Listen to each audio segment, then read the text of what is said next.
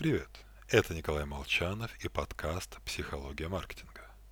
Сегодня мы поговорим о великом литературном сюжете, который вполне возможно погубит ваш бизнес. Вообще считается, что в литературе есть только семь основных сюжетов. И один из них, столь любимый русскими сказками, «Из грязи в князи».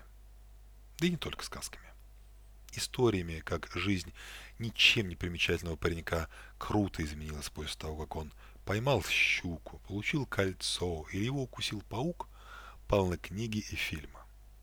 И именно этот сюжет наиболее привлекателен для журналистов и бизнес-кейсов. По тем же самым причинам. Приемы крупных Кока-Кол доступны таким же гигантам бизнеса. Но их мало. А вот тех, кто барахтается в грязи, множество. И все они хотят в князья. Поэтому с удовольствием слушают истории, как обычный стартап, не имея ничего, превратился в прекрасного единорога. Ведь такая история дарит и нашему индивидуальному предпринимателю надежду на лучшую жизнь. Бизнес-кейсы закукливаются вокруг главного героя, отважного фаундера или молодой дерзкой компании. Концепция self-made man – по-прежнему в моде. Все так хотят в князья, что забывают. В сказке еще была волшебная щука.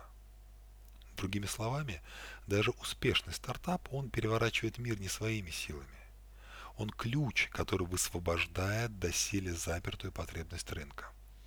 Мощь и сила спрятаны во внешней среде. Сможем найти и оседлать, вознесемся вверх, на них и за счет них насколько слайдов презентации стартапа посвящены анализу факторов внешней среды.